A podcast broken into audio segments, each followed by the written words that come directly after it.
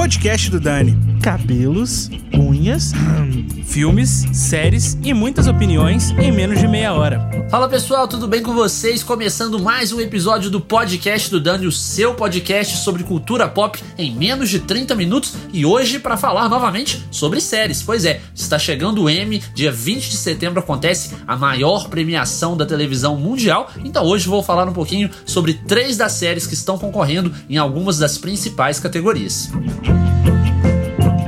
E para começar, a série favorita do Dani, pois é a minha série predileta dessa temporada de premiações, que é Watchmen.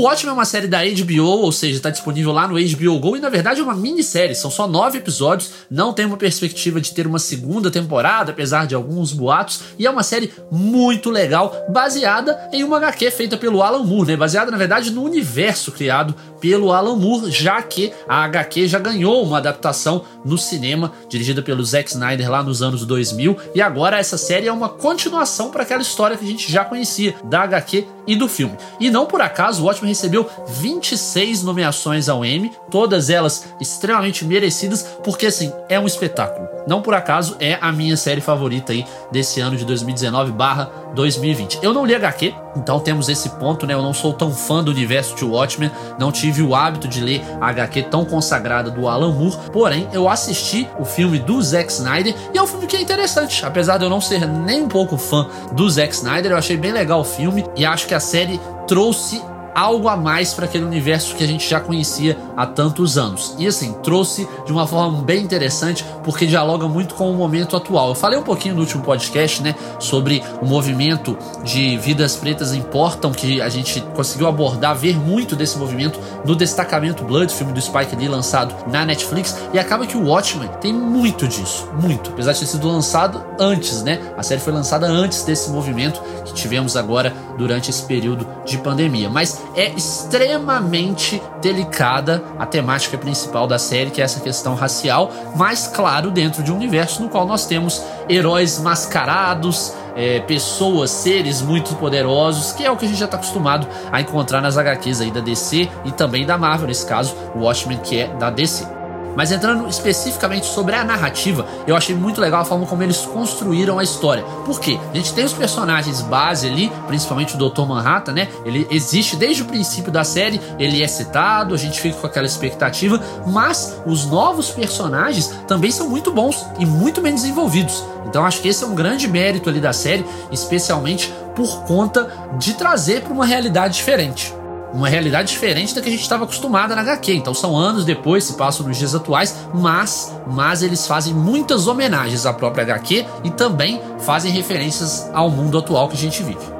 Do ponto de vista de mensagem, é a série mais forte do ano e talvez da década, porque eles não temem de tocar em diversos assuntos, principalmente os assuntos envolvendo preconceito, envolvendo supremacia branca. Então são temas bem delicados, mas abordados de uma forma muito forte, muito poderosa, que talvez seja o que a gente precise nesse momento e até a forma corajosa, né, como os criadores da série e a própria HBO, eles conseguiram relacionar esses movimentos supremacistas com políticos e corporações, né, que acaba que a gente não fica sabendo muito dessa relação, mas ela existe, ela é muito forte. Então eles trouxeram isso na série e por isso que ela acaba sendo tão impactante, porque dialoga muito com essa realidade e uma realidade meio obscura, né? Uma realidade que a gente não tem tanto conhecimento, mas a gente sabe que ela existe. A gente fica com essa teoria da conspiração, então basicamente eles levaram essa teoria que eu acho que não é só da conspiração, para o ambiente da série, claro, dentro de um universo fantástico, um universo fantasioso, mas que se torna muito palpável quando a gente está assistindo.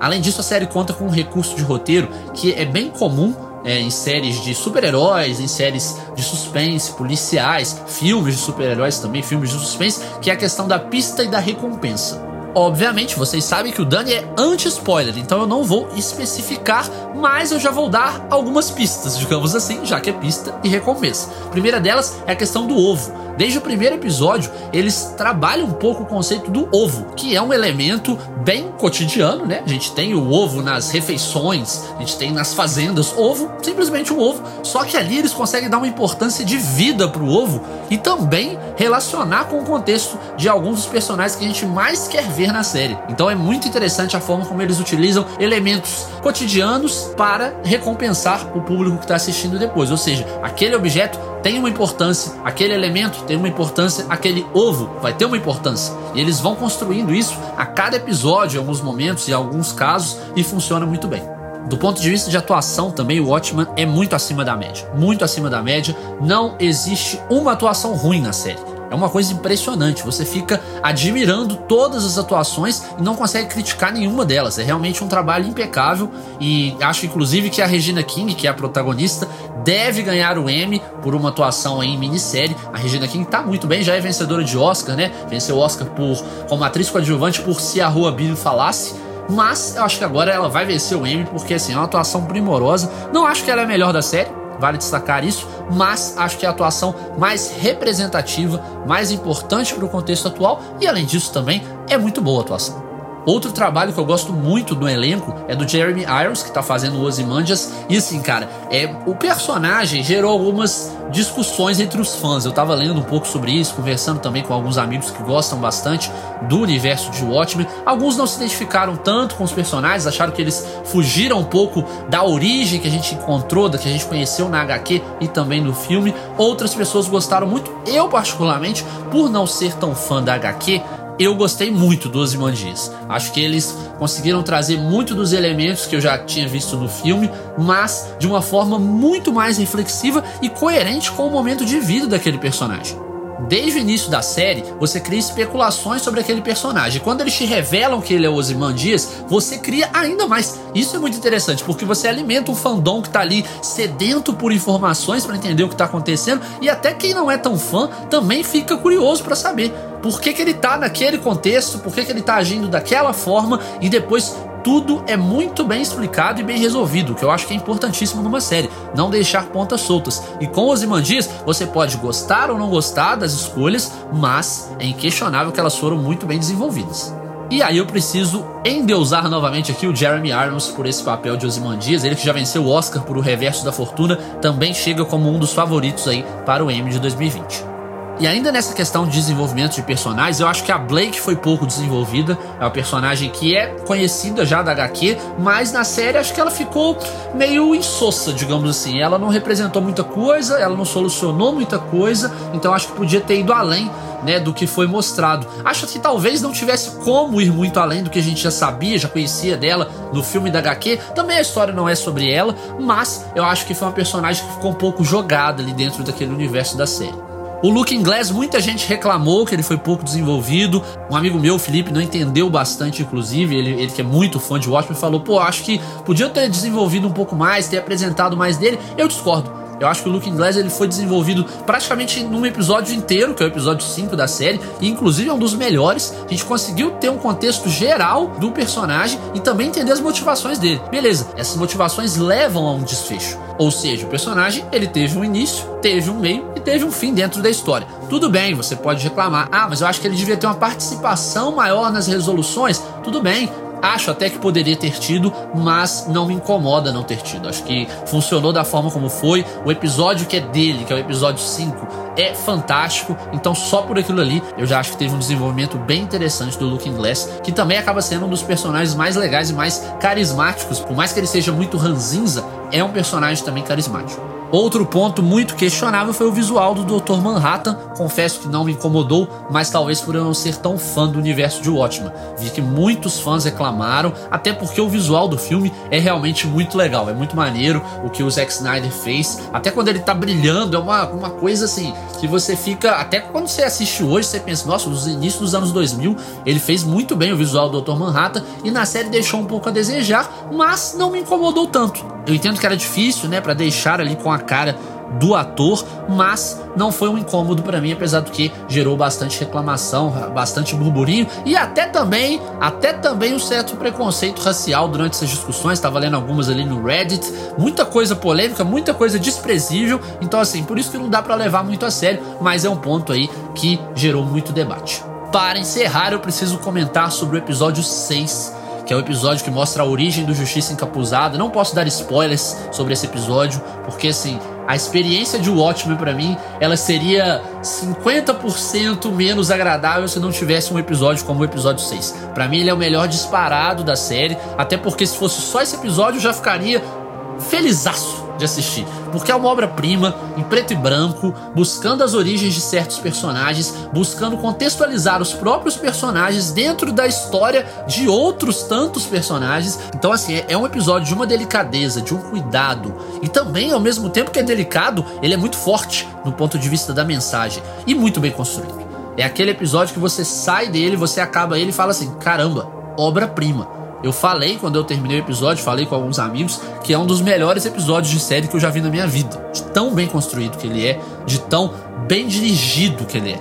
É uma, uma obra de é uma obra de arte televisiva realmente o episódio 6, que mostra a origem do Justiça Encapuzada e de uma forma que ninguém esperava. A gente não, não sabia o que esperar muito do Justiça Encapuzada. Eles conseguiram apresentar de uma forma legal e do ponto de vista técnico da coisa, do ponto de vista audiovisual e do ponto de vista de roteiro também, impecável. É um episódio maravilhoso. Então assistam Watchmen, assistam antes do M, se possível. Se não for possível, assistam depois. A princípio não terá uma segunda temporada, mas só essa primeira e a princípio única temporada vale a pena demais. É claro, se puder ler HQ ou assistir ao filme do Zack Snyder, a experiência é mais completa. Mas se não tiver com muita paciência, quer assistir só a série, beleza, pode assistir porque vale a pena. Você vai conseguir compreender tudo, tudo não, mas pelo menos quase tudo você vai compreender da experiência. Da narrativa principal você vai entender tudo, não vai ficar devendo nada. Mas claro, vai ter easter egg, vai ter contextualização de um ou outro personagem que vale a pena se aprofundar mais. Porém, acho que é possível você compreender a história como um todo e ficar muito satisfeito, muito satisfeito.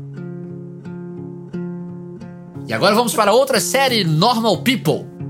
When the rain is blowing in Normal People é uma série irlandesa que recebeu quatro indicações ao Emmy, uma série curtinha de drama, minissérie também, né? Assim como o Watchmen é uma minissérie, tem 30 minutinhos cada episódio, é uma produção do Hulu com a BBC e no Brasil está disponível no Stars Play, esse serviço de streaming que você encontra aqui no Brasil, acho que tem 7 dias grátis o Stars Play, que não tá me patrocinando para falar isso, mas eu estou dando a dica aí para vocês. Normal People está disponível no Stars Play. É uma série irlandesa baseada em um livro e que mostra alguns contextos, alguns conflitos de dois adolescentes que moram na Irlanda, no interior da Irlanda, e depois de alguns encontros e desencontros na vida, eles acabam tendo uma relação bem conturbada. E já vou falar para vocês, é uma série muito intensa emocionalmente. Eu falei isso sobre I Know This Much Is True, né, série do Mark Ruffalo no último episódio aqui do podcast do Dani, mas Normal People não acho que é tão trágica quanto I Know This Much True, mas é uma série que mexe muito com as nossas emoções, especialmente se você tem muitos conflitos ou já teve muitos conflitos amorosos aí na sua vida porque você consegue se identificar e se emocionar com várias situações. Então, em muitos momentos da série você fala: "Nossa, eu já passei por isso", ou "Nossa, não sei o que eu faria se eu passasse por isso". Então, assim, é uma série que mexe muito com a nossa nostalgia, que mexe muito com os nossos conceitos de vida, que mexe muito com a forma como a gente vê relacionamentos. Então, é uma série de pessoas reais, de pessoas normais, não por acaso o nome Normal People é realmente uma série muito humana sobre seres humanos de verdade, sobre seres humanos que têm muitos conflitos internos, muitos mesmos. A série tem conflitos externos fortíssimos, mas internamente a gente fica angustiado até por não saber, por não entender totalmente os conflitos daqueles protagonistas, que no caso são Mary Ann e o Connell. O Connell, inclusive, que é interpretado pelo Paul Mescal, que tá concorrendo até no Emmy como melhor ator de minissérie, concorrendo inclusive com o Mark Ruffalo de I Know This Much True. O personagem dele, o Connell, tem muitos conflitos. E a gente fica angustiado, como eu disse, porque o personagem dele, o Connell, ele tenta não transparecer esses conflitos internos. Porém, conforme a série vai caminhando, ele não consegue mais segurar. E você vai entrando naquela angústia, e essa angústia que antes era porque você não conhecia todos os conflitos, ela passa a ser porque você conhece, porque você passa a conhecer. Então é muito engraçado. Engraçado não, é até meio triste, mas assim, você descobre, você percebe, nossa, ele tem muito conflito interno, mas eu não sei o que que é. Quando ele começa a te revelar, você fica, nossa, não sei se eu queria saber, porque agora eu tô mais perturbado do que antes. Então é uma série que mexe muito com o seu emocional, mexe muito com a forma também de entender os contextos dos personagens, ao mesmo tempo que a Mary Ann é também uma desajustada que se torna popular. Então você começa a pensar, nossa, e se eu, que era um desajustado, ficasse popular ou o contrário? Então é aquilo, é impossível você não relacionar os contextos da Mary Ann e o do Connell com a sua vida. E por isso que a série mexe tanto com você. Quando uma coisa boa acontece com a Mary Ann ou com o Connell, eles não sabem lidar. Quando uma coisa ruim acontece, eles também não sabem lidar. E até quando eles aprendem, quando eles vão evoluindo, eles ainda têm novos problemas. Então é uma série que é basicamente sobre a vida, porque a vida é assim. Muitos conflitos você não sabe administrar na sua vida. Outros tantos você sabe, mas ainda assim aparecem novos. Então, assim, a vida é muito isso. Normal People é uma série sobre a vida, sobre a vida de seres humanos. E se você for um jovem aí na faixa dos, vamos colocar assim, 16 até os 30, né? Você se identifica ainda mais, porque você entende muito dos questionamentos profissionais, dos questionamentos envolvendo também relacionamentos, como eu já disse disse algumas vezes. Então, assim, você vai se reconhecer nos personagens,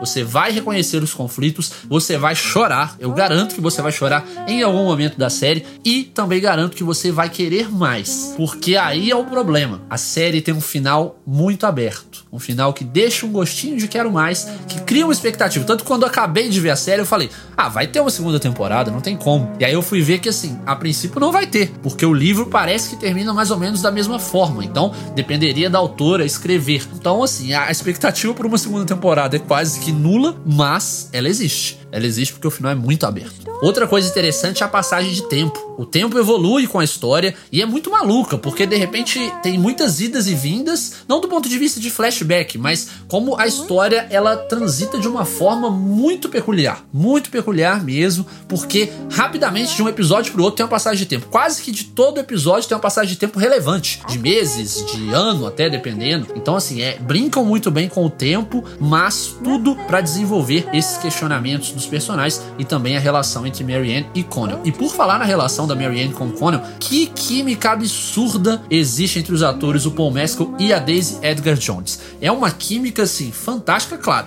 Os dois são maravilhosos, né? O Paul é um galã que vai fazer muito sucesso nos próximos anos, tenho certeza absoluta, e a Daisy também, uma mulher maravilhosa. Então, visualmente falando, já tem uma química muito forte, mas a atuação dos dois contribui para que isso seja ainda maior, para que seja amplificado. Então, uma troca de olhares deles já te diz muita coisa. E você já sente o que eles estão sentindo, sabe? E quando tem o toque, quando tem o beijo, quando tem uma relação sexual, isso aumenta ainda mais. Inclusive, as cenas de sexo da série são muito boas muito boas. Porque tem a química já existente dos personagens, mas a direção, a direção de fotografia, tudo é muito bem orquestrado para mostrar detalhes para mostrar carinho, para mostrar uma relação humanizada de sexo. E não só aquela coisa que a gente às vezes até se assusta em filmes, né? Em Normal People, esses sustos você não vai tomar, você vai tomar um susto positivo, porque você vai ver uma relação extremamente intimista entre os protagonistas, até mesmo na hora do sexo. Uma relação carinhosa, uma relação com muita química e uma relação com muita paixão. Então, não perca a oportunidade, acessa lá o Stars Play e veja Normal People, indicada em quatro categorias no Emmy, incluindo melhor ator de minissérie, merecidamente para o Paul Mescal. Podia ter a Daisy Edgar Jones também,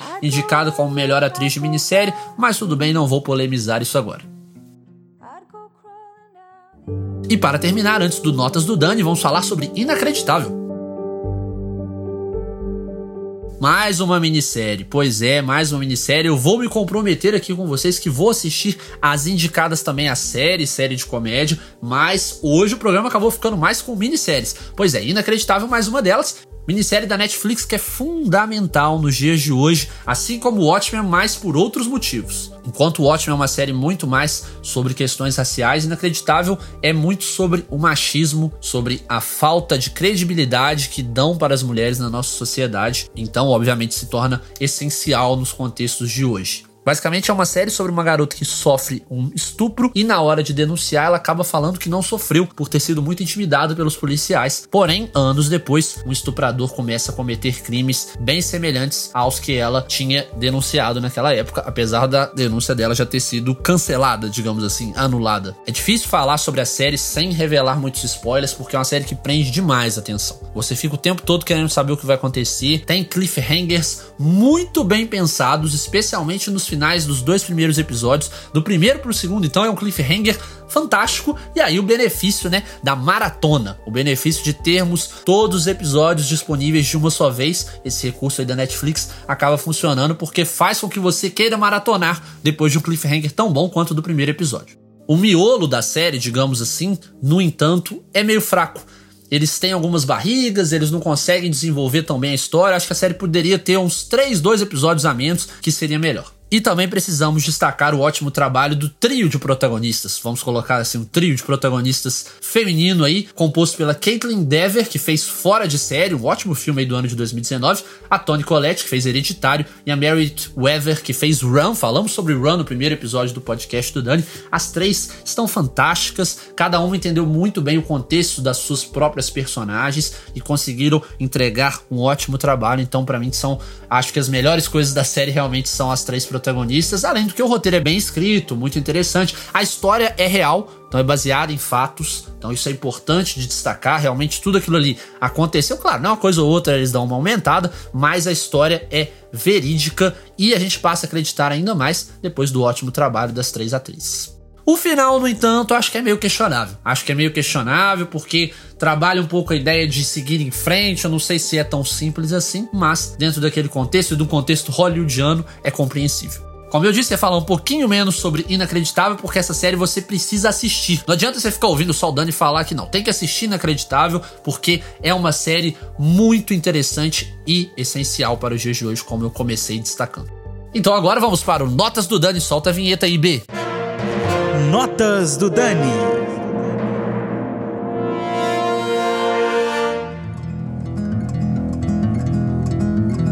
Para começar, Watchmen. Vou dar 4,5 para o Watchmen. Eu acho que tem alguns episódios ali um pouco problemáticos que não prendem tanto a sua atenção, mas no geral a série é quase perfeita, tanto que é a minha favorita dessa temporada de premiações. Então, 4,5 para o Watchmen.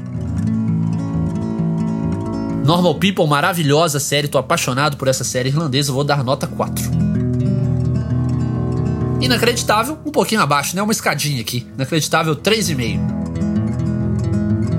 Outra série legal é Perry Mason, série da HBO, já disponível no HBO Go, acabou recentemente. Eu gostei, acho que tive uma, uma boa experiência com Perry Mason, com um personagem famoso já, mas, mas acho que a série entregou menos do que poderia, então por isso, nota 3. E agora quatro filmes aí. Um filme de 2019 que eu não tinha visto, assisti agora, tá lá no Telecine Play. Cadê Você, Bernadette, do Richard Linklater, que fez a trilogia do Antes, né? Antes do Amanhecer, Antes do Pôr do Sol, Antes da Meia-Noite. E também fez Boyhood. Linklater lançou aí Cadê Você, Bernadette. E eu gostei muito, me surpreendi. Nota 4 para Cadê Você, Bernadette. Um filmaço que está agora disponível na Netflix é Rede de Ódio, filme polonês. E olha só, é um filme que precisamos assistir, especialmente porque estamos em ano eleitoral nos Estados Unidos. Daqui uns anos teremos também eleição no Brasil. Esse ano também tem eleição aqui, né? Para prefeito, vereador. Então, assistam Rede de Ódio para entender como funciona um pouco desse sistema de fake news e coisas do tipo. Rede de Ódio, filme polonês, nota 4 para Rede de Ódio. E para terminar, a Barraca do Beijo 2. Eu confesso que eu vi o primeiro Barraca do Beijo há um tempo, não gostei tanto, mas o 2 conseguiu me decepcionar ainda mais. Não sei se é porque o tempo passou, então eu fiquei mais velho ainda para assistir esse tipo de filme, mas não gostei nem um pouco do Barraca do Beijo 2, apesar do que eles têm um domínio da linguagem da internet, o que eu acho que é muito interessante para uma série adolescente, mas não é para mim. Então, por conta disso, nota 2. Nota 2, sendo bonzinho, nota 2 para Barraca do Beijo 2.